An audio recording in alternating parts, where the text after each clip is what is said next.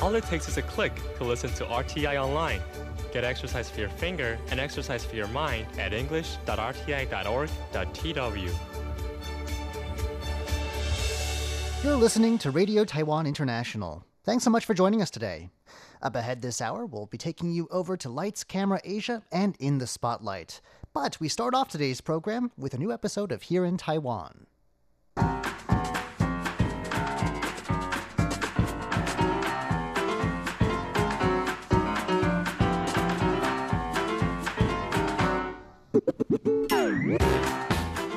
Hello and welcome to Here in Taiwan. Today is Thursday, September 26th. I'm John Van Triest, and joining me here in the studio today, we've got Jake Chen. Hello. And Shirley Lin. Hello. Up next, how people in Kaohsiung are making money off other people's garbage. Then, why a pair of Taoyuan police officers decided to buy flowers while on the job. And more than two years after its release, why does the game Pokemon Go continue to grip the Taiwanese imagination? We'll be finding out in just a moment. Please stick around.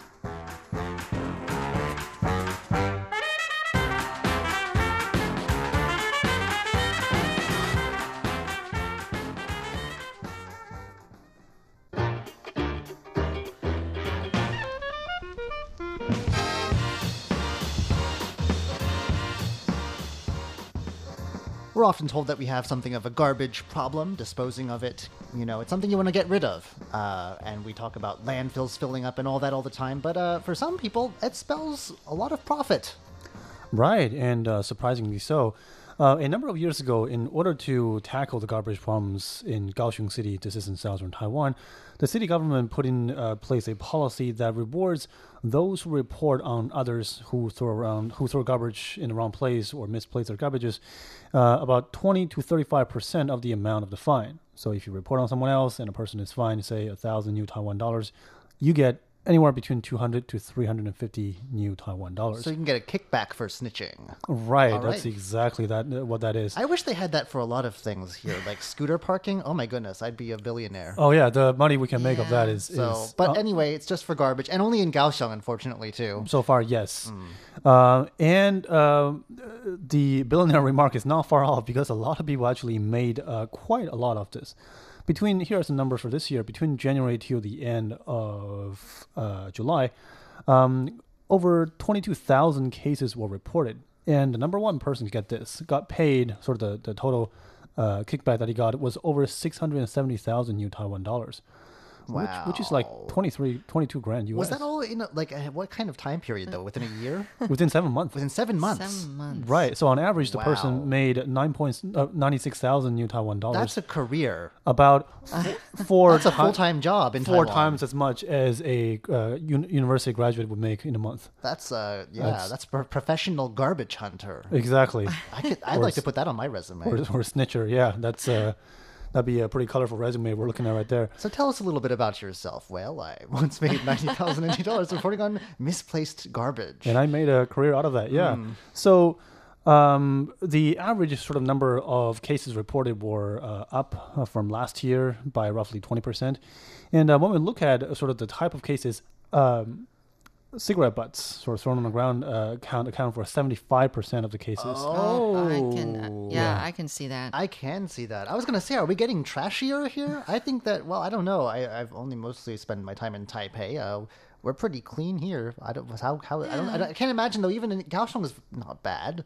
I can't imagine trash going up twenty percent in a year.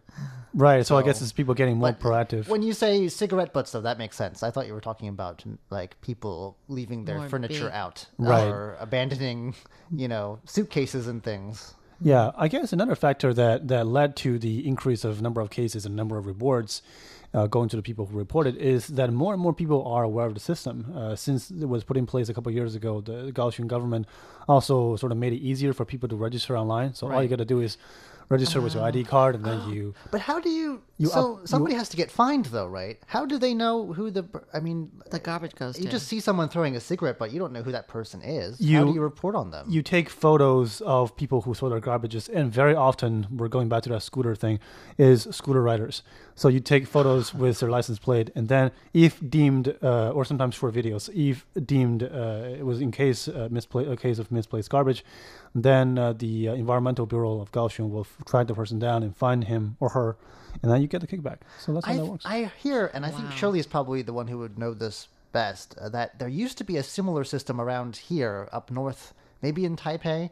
And I can't remember, it's a long time ago, but I re- heard someone say that they had to cancel it because it was like bankrupting the the, government. the system, right? there was so much, you know, sad. so much. Uh, I mean, I guess they got a little bit in fines, but it was like became became sort of a drain on resources. People, I guess, had to be hired eventually to like monitor it too, because there's so Yeah. many complaints coming in about people throwing cigarette butts and.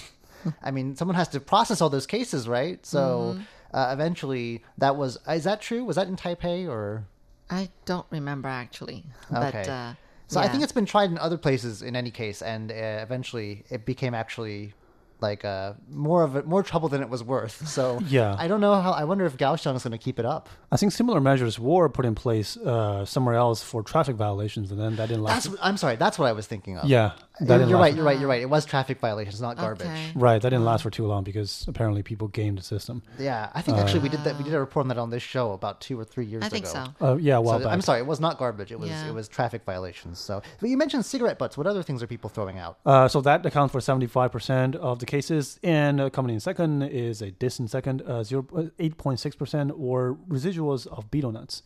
Are people spitting Okay. betel nut juice on the ground? Yeah, that's Oh, not I think that yeah, that should be definitely uh, a, a big fine. It's just not a pleasant gross. uh, sight to see. And if you you, know? step in it, it's even, Yeah. like when people spit it, or when you walk after And them, it's it's, not just even healthy for you actually. right, or it's for the people who chew it. so. chewing tobacco, Yeah. but like a bloody red. It's really dis- disturbing, uh, Mm. least and it stains the streets too. and leads Totally. to oral cancer. Okay, there's so, Yeah. it's betel nut cigarettes and uh, and uh, other trash in general. So So, I, I, I guess that's good. A good sign, though. People aren't catching litterers in the act, which must mean that there are fewer litterers because apparently there's an incentive to find litterers. yep, Uh, there's that. I, I, if, if if that's the worst of our problems, I guess we're in pretty good shape.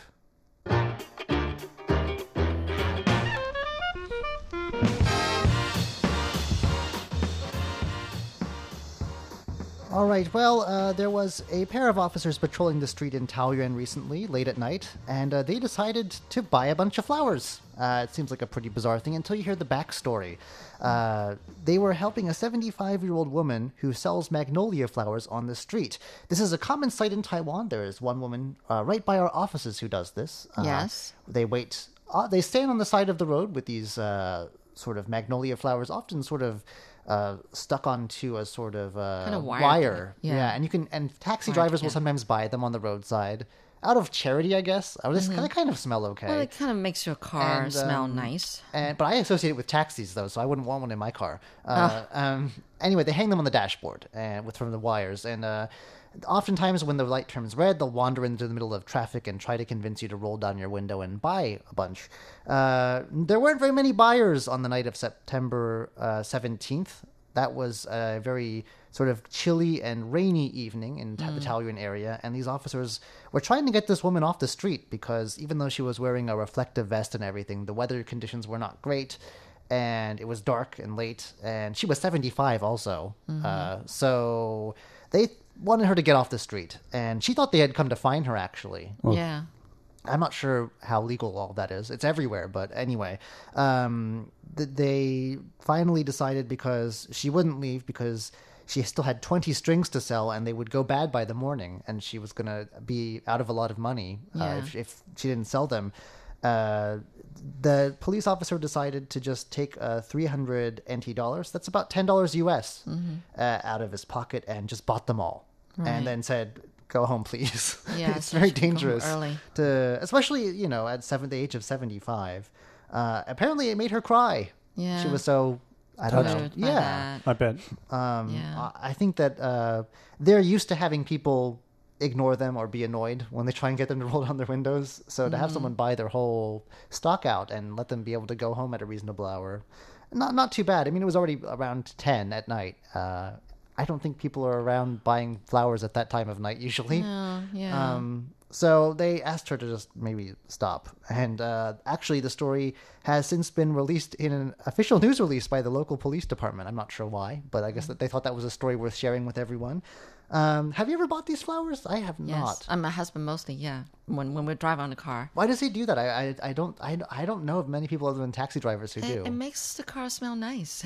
it, it's nice. It only lasts a day actually. The next day it starts turning brown. But Mm. and that's why um, she wanted to get sell them all because she was going to lose all yeah, that money. Yeah, right, right. I mean, does he do it out of sort of a sense of charity? I mean, they're not making uh, much of a living. Well, not recently though, but there was a time when he was buying them all the time, and I never really asked him. But I think he just felt like, maybe, why not make the car smell nice, you know, for a change. Okay, well, yeah, I do like the smell. I, I do really do like the it's, smell. It's a rather pleasant smell. Yeah, yeah. Like I said, though, I mean, I, I, when you start associating them with taxis, um, you start maybe I'll just use an air freshener, one of those old pine Right, tree things instead. Yes.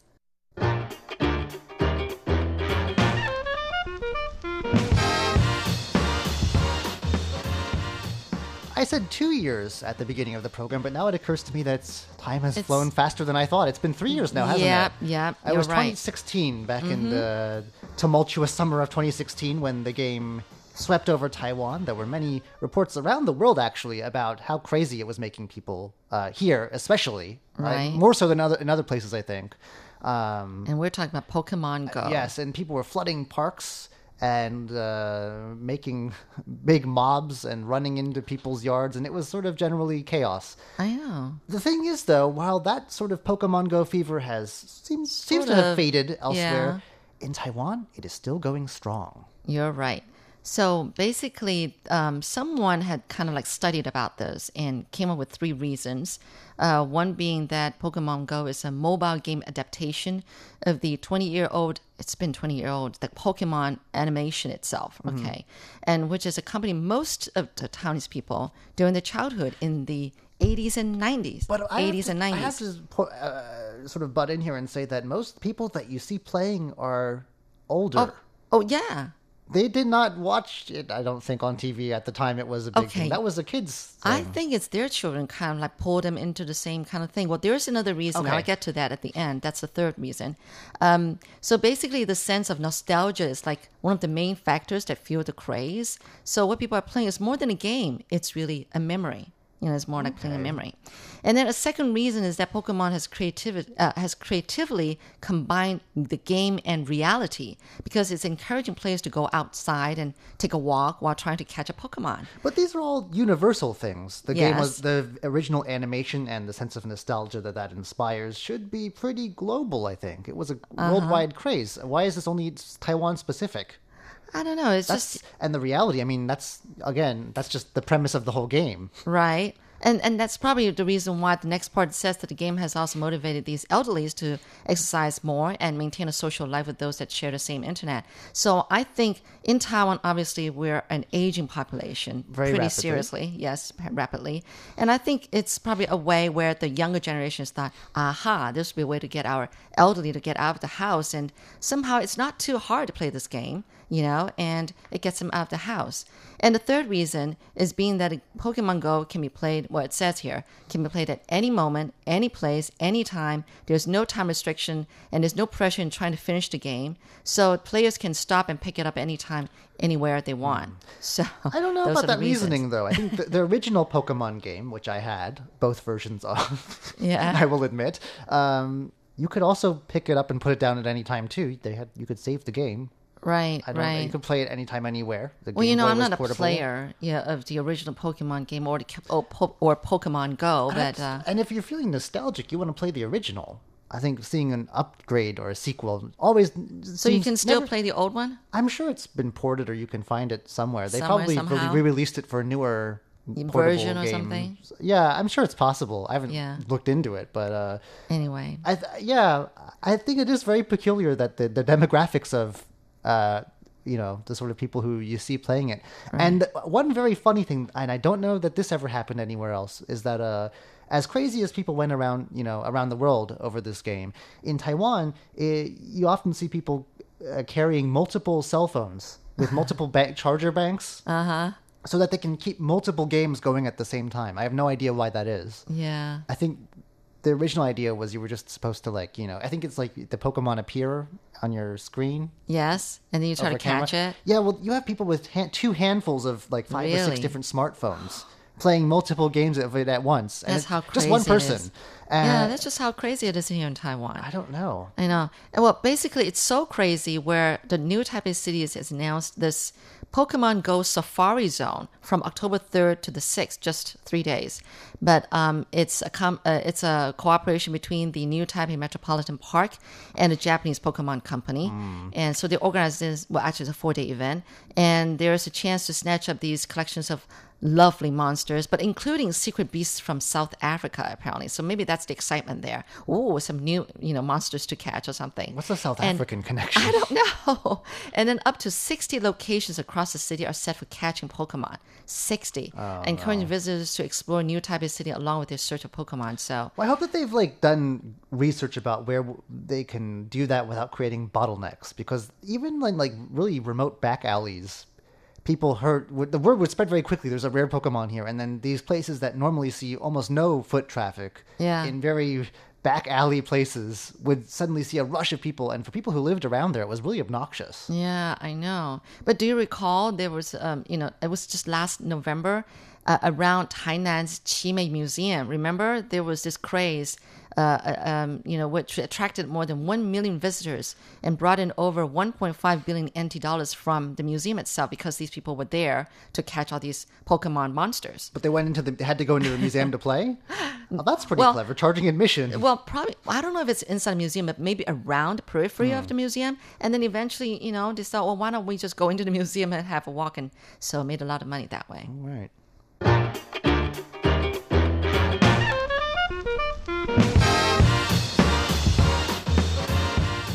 Well, two Taiwan born uh, children, not children anymore, uh, No. but they're grown up now, and they've come back to Taiwan in search of their birth parents. That is right. Uh, these two Taiwanese brothers were adopted uh, by an American family uh, more than 30 years ago.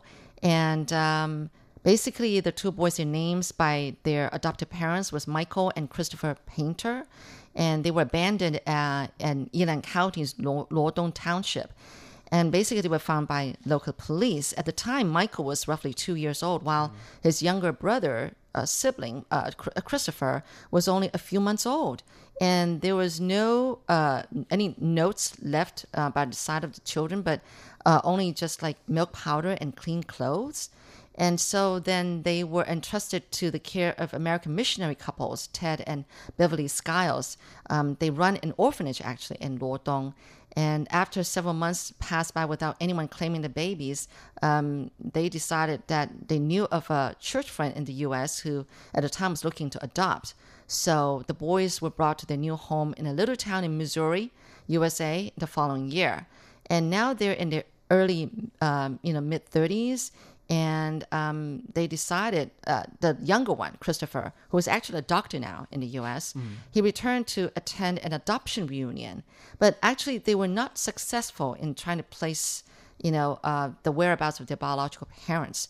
But they do plan to come back again some future time and, and continue to search for their biological parents. And how are they doing this sort of searching? I know a lot of people are using like these ancestry or DNA kit things, but if you don't, I mean, I don't. That only helps you discover your own Right. genetic story. I don't know that that's gonna yeah, help. it doesn't give the details of if the that. parents didn't want to be found, which it seems like they didn't. That's one thing, How do you go about looking for them, or how are you even sure that they're still alive? Yeah, you're right. But um, this orphanage, like I said, this missionaries, a couple, um, so they're helping, uh, as well as uh, this doctor, Huang Yaofa, who provides medical services to children from the home of God's uh, Love Orphanage through his clinic in Luodong as well. So uh, it's all these orphanages that are offering help in some way or another. Well, hopefully, uh, their next attempt, their next visit to Taiwan, will help them break some more ground on their search for their birth parents. That's all we have time for on today's edition of Here in Taiwan. I'm John Van Trieste. I'm Jake Chen. And I'm Shirley Lin. Don't go anywhere just yet. Coming up next, it's Lights, Camera, Asia, and In the Spotlight.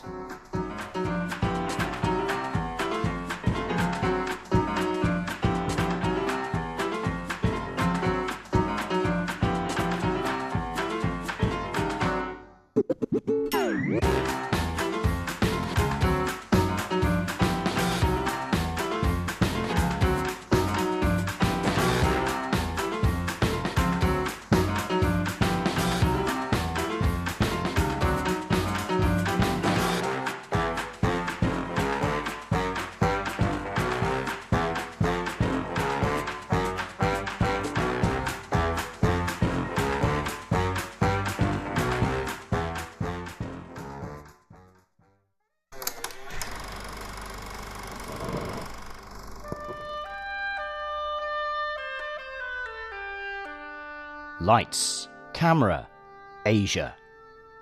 A look at Asian culture and history through the lens of cinema.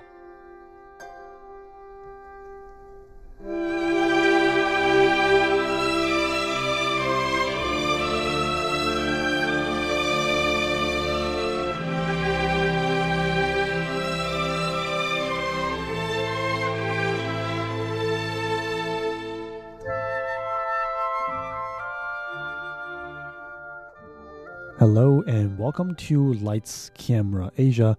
I'm Jake Chen. We have been looking long and hard at a South Korean movie called Old Boy in the last few weeks. In fact, I'm pretty sure that it was one of our most extensive coverage of a movie. It took us four episodes to cover the film's story because it really is that complex.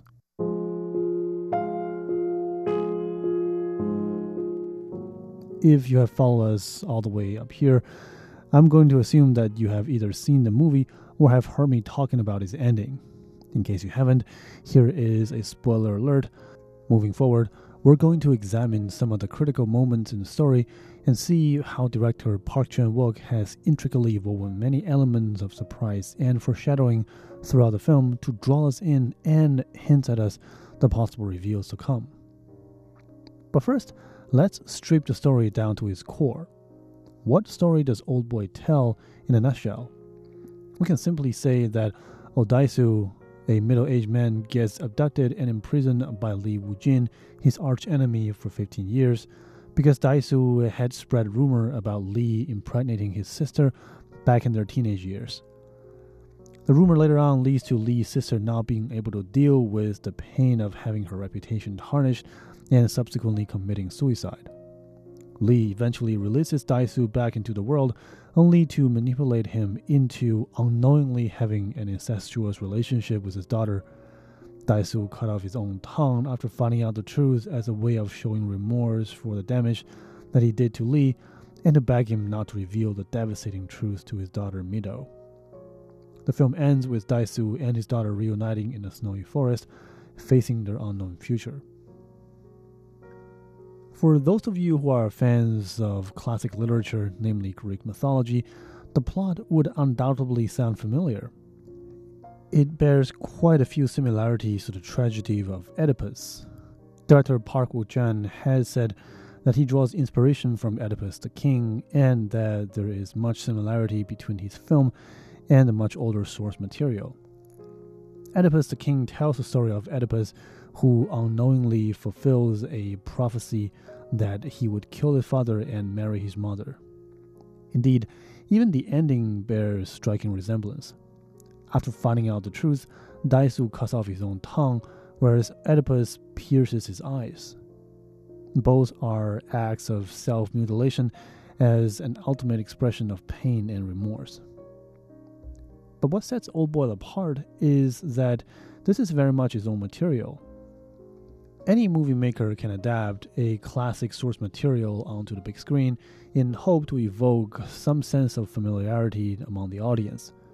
In fact, many filmmakers have done just that in the past with varying degrees of success. The bad and mediocre ones often suffer from similar issues in that they are just lazy adaptations, borrowing plot twists and changes directly from the source material with a little adjustment to the new world that the film is based in. And this is exactly where Park Chan-wook excels. Old Boy is set in modern South Korea, a vivid modern Asian country of which the identity and culture are vastly different from ancient Greece. And the director has done a thorough job of placing the characters in this new environment that makes the story current and relevant in the ancient Greek mythology, the development of the story is mostly moved forward by interpersonal conversations among different characters. But in Old Boy, set in South Korea, which is one of the most internet savvy nations in the world, Dae-su often resorts to chatting with different leads in internet cafes and communicating via phones. This brings a new sense of distance and isolation for our protagonist, as opposed to Oedipus, who is either alone, brooding, performing a monologue or in a conversation with someone else. The cutting off of some of the direct communications is not only befitting to the world of Old Boy, after all, nobody talks to people face to face all the time in this day and age. It also allows the director to build suspense and tension. For instance, shortly after Dae-su was first released, all of the tips that Woo-jin gave him was transmitted through the mobile phone that he ended up having. Woo-jin's face was never shown in the first part of the film. This makes the audience feel the heightened level of anxiety that Dae-su feels every moment. Essentially, the movie feeds us pieces of glimpse of information, and although Dae-su does feel like he's getting closer to the truth, the fact that we're getting so little info at a time makes the movie that much more suspenseful. And the lack of face to face communication makes every real world encounters, you know, when Dae-su does get to talk to people, the confrontations become more explosive. And the confusion becomes even more discombobulating for us who are watching. For instance, when Dae-su finally finds its way to the person who was in charge of locking him up for more than a decade, he immediately uses his hammer and starts torturing him. Now, even in the most extreme and violent revenge movies, the hero doesn't jump into action this quickly or indeed not this violently. But because the tension has been building up for so long in Old Boy, I mean, imagine Dae-su being in prison for 15 years, and for days after his release, he couldn't get anyone to give him any clue or tip.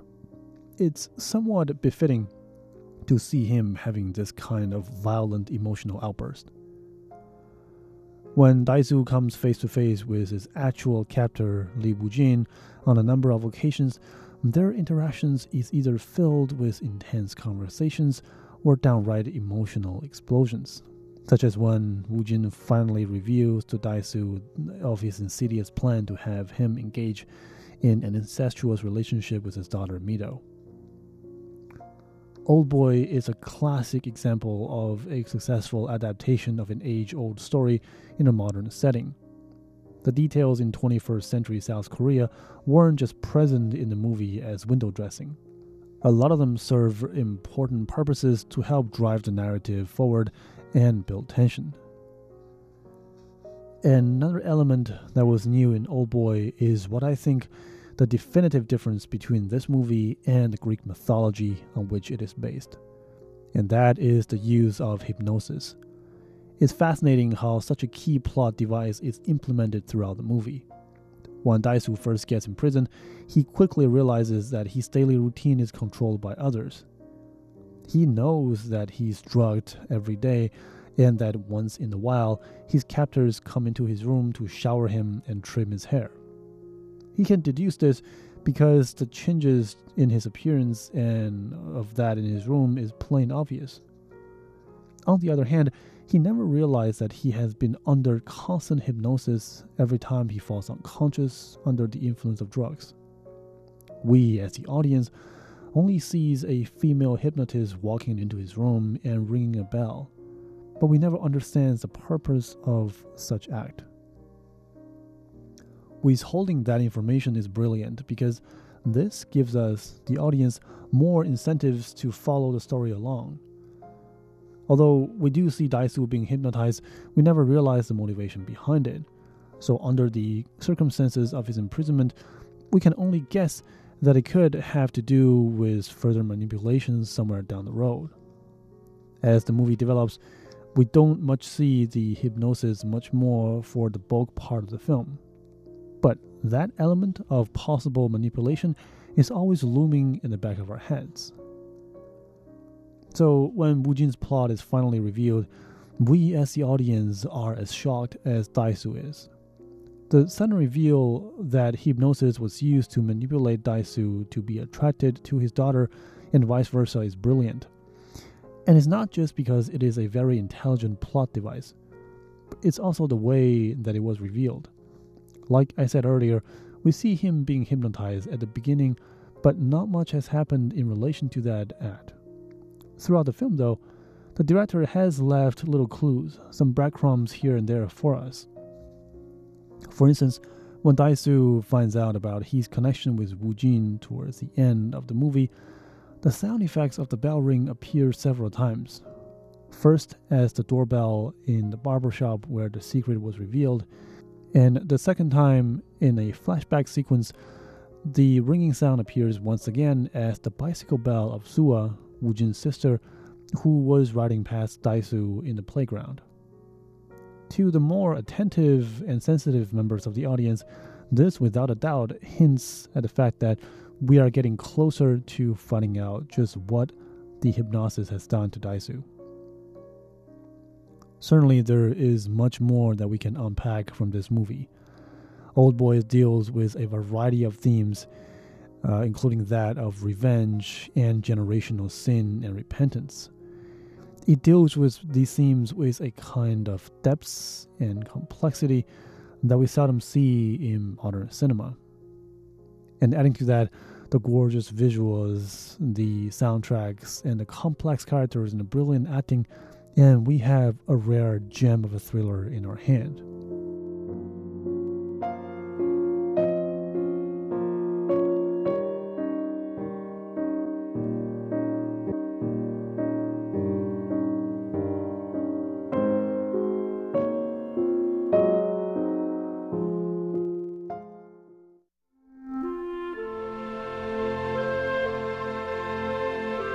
Thank you very much again for joining me in Lights Camera Asia. This concludes our mini series, our coverage on Old Boy. I guess that some of our audience might feel that Old Boy was a rather heavy film and that we dwelled on that for a bit long. So, next week, we'll be looking at a much more light-hearted movie. This one is called Scoop, and it explores the paparazzi culture in modern Japan. So, make sure you tune in next week. I'm Jake Chen, and I'll talk to you then.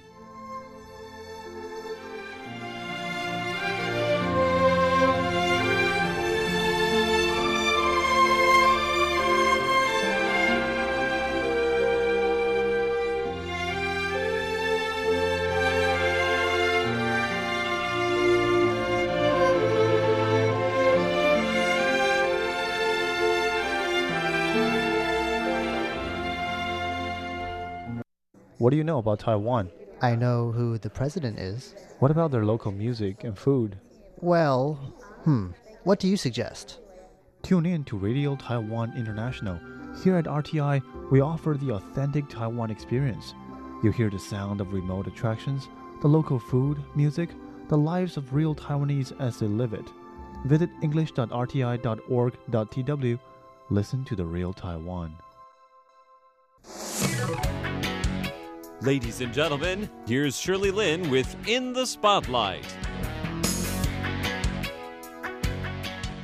Welcome to In the Spotlight. I'm Shirley Lin, and with me in the studio today, I have David Chang, who is the co founder and CEO of Crossroads.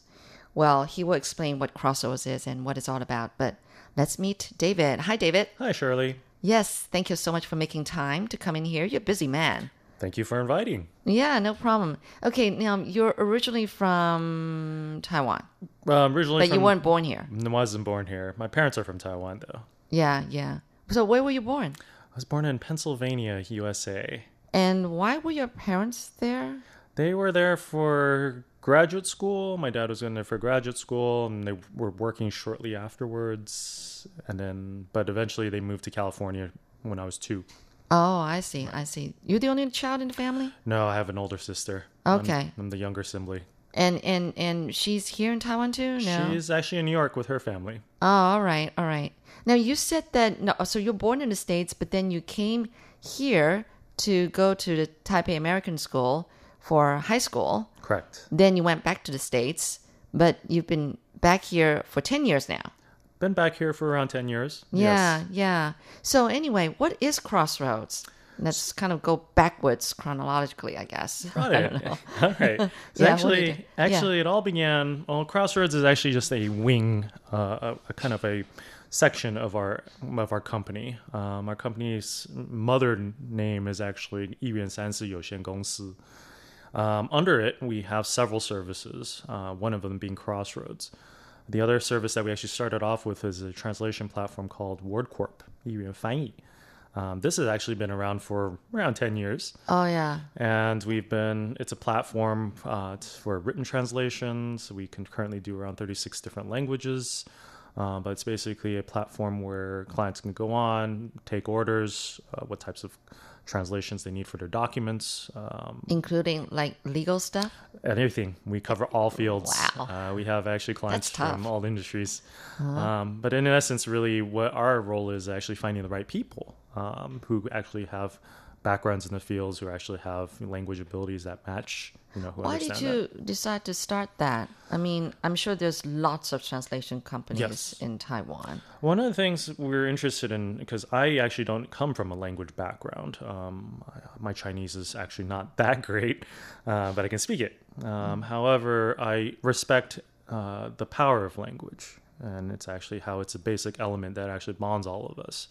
Uh, when I moved back here 10 years ago, I came with the kind of the goal of seeing how I could also use what I've learned and my experiences from the US and to see how we can bridge cultures and actually make a connection. Um, I think the major stumbling block in these efforts that we see a lot of times uh, is language.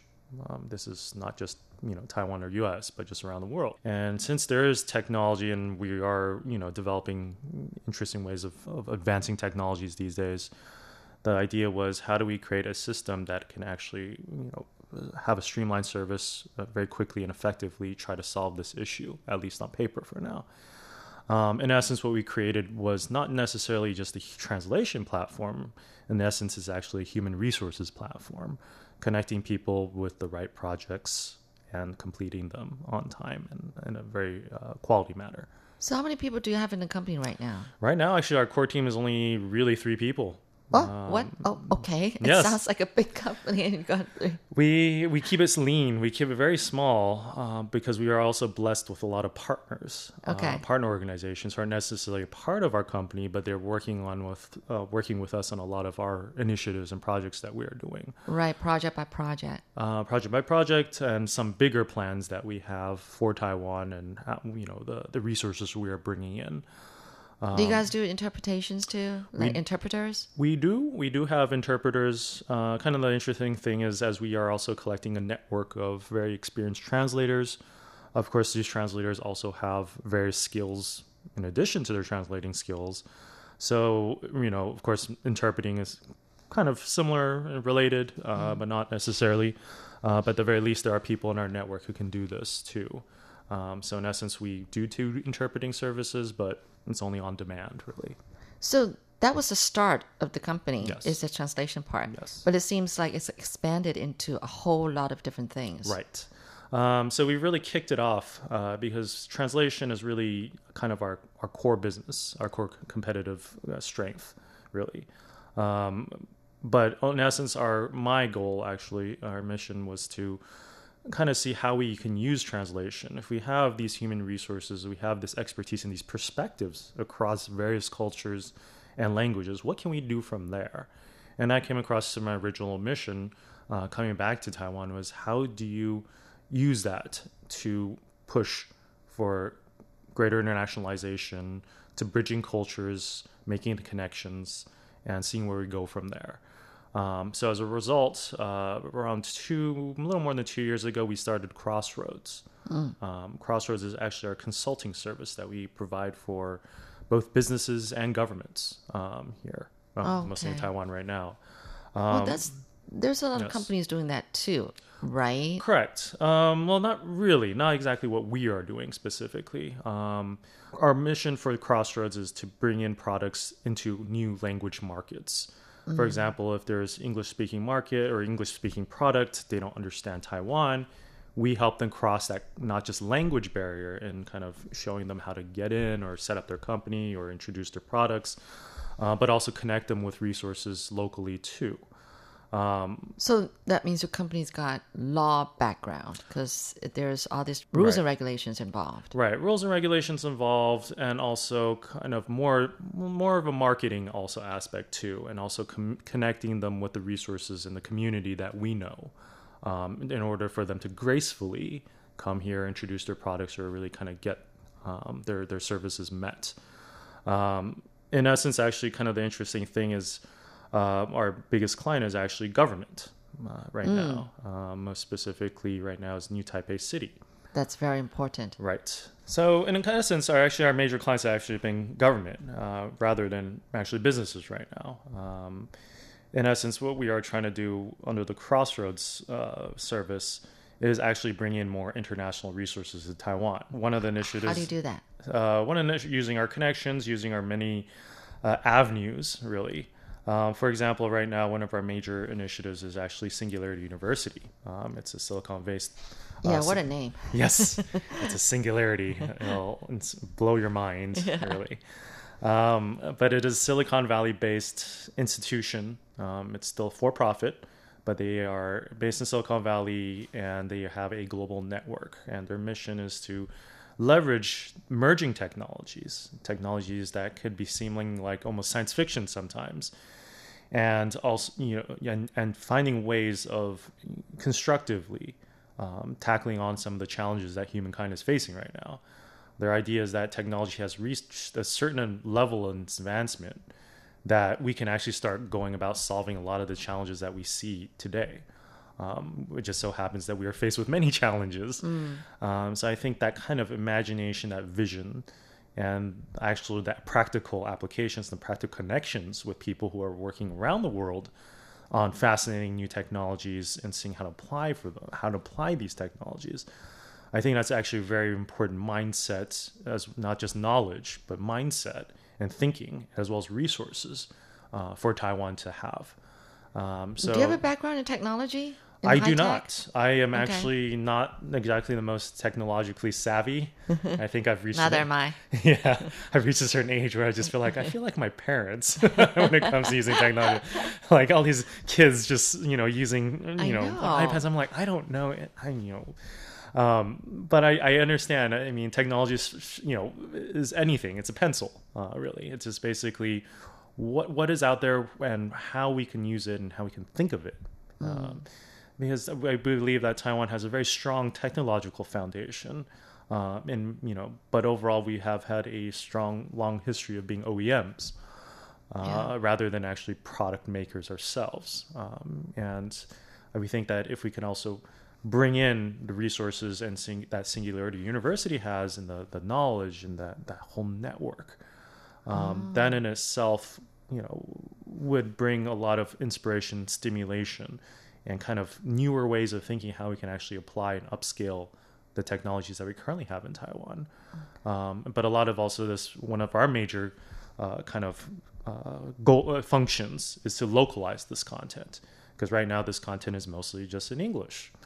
Um, so one of the greatest, you know, what why we are involved in this is not only that we have the license, um, but also that we can localize a lot of their content because we understand the Taiwanese market, we understand the Asian market, um, and we can localize into languages and kind of tailor it and shift it to different cultures.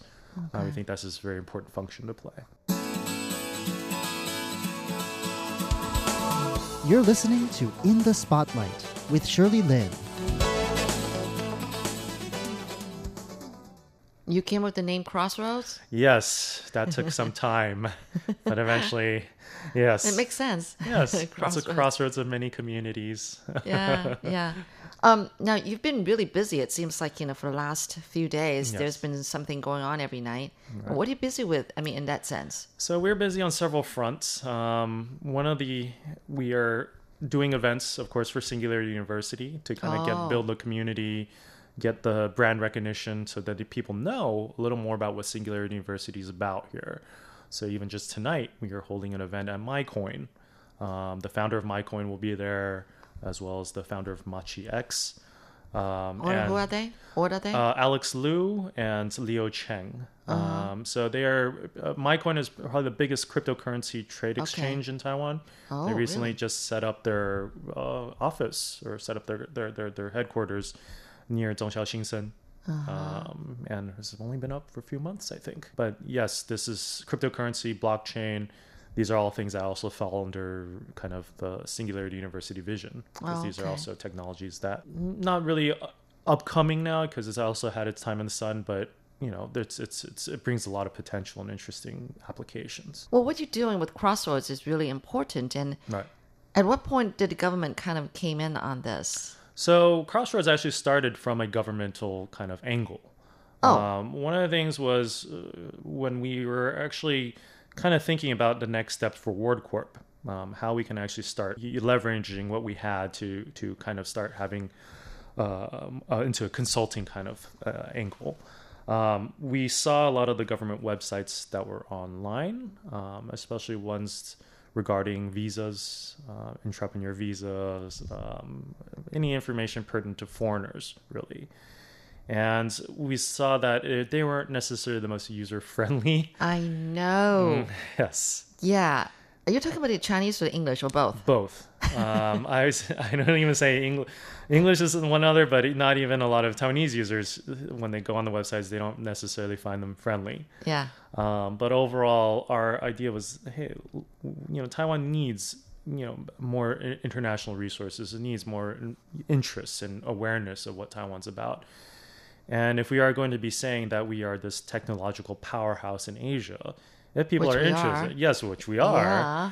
Uh, but once they actually come to our official websites to come to learn how to invest, how to reside, and these are websites that aren't usable, Yeah. uh, that are using very old technologies, I think that in itself is already half the battle lost. Yeah. Um, so we actually w- came went to the government. We actually one of our biggest supporters, initial supporters, is actually legislator Karen Yu, Yu Wanzhu. And we brought it up to her, um, as well as legislator Jason Hsu, um, Xu Yuzhen. And we came up with the idea of creating a platform um, that could actually break down and simplify a lot of the government processes. Uh, for example, starting with entrepreneur visa. Um, if you've actually had any experience with entrepreneur visa, these, this is a visa that the National Development Council, um, but overall, it's uh, a visa specifically for foreign entrepreneurs. It guarantees a year uh, for entrepreneurs to either set up their business here or get their business going if they've already set it up. We think it's a great program. It's a great start, at least, to the program and it gives uh, people, you know, foreigners an uh, an avenue to come here and invest and set up their company, whether they actually have it or not. Um, overall, though, when we learned about the statistics of how many people actually applied for an entrepreneur's visa after, I think it was like three years after it was running, it was the digits were only double digits. Well, that sounds really pathetic, doesn't it? But anyway, do join me next week as we hear from David Chang about the way they're going to make changes to help the foreign entrepreneurs in Taiwan. For In the Spotlight, I'm Shirley Lin.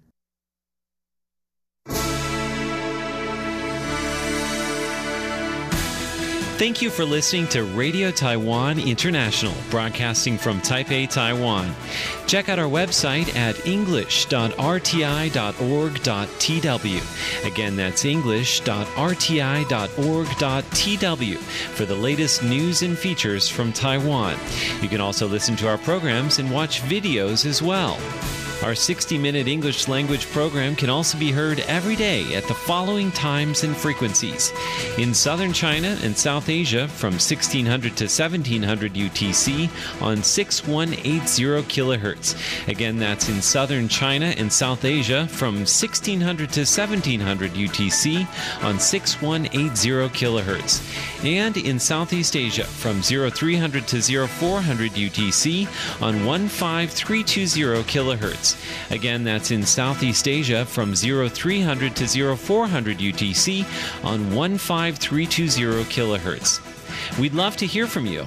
Please send your comments to P.O. Box 123 199, Taipei, Taiwan. Again, that's P.O. Box 123 199, Taipei, Taiwan. Or send an email to rti at rti.org.tw. Again, that's rti at rti.org.tw. Also, visit us on Facebook. The address is fb.me forward slash Radio Taiwan International. Once again, on Facebook, we're located at fb.me forward slash Radio Taiwan International for videos, photos, and news of interest from Taiwan. Thank you once again for listening to Radio Taiwan International.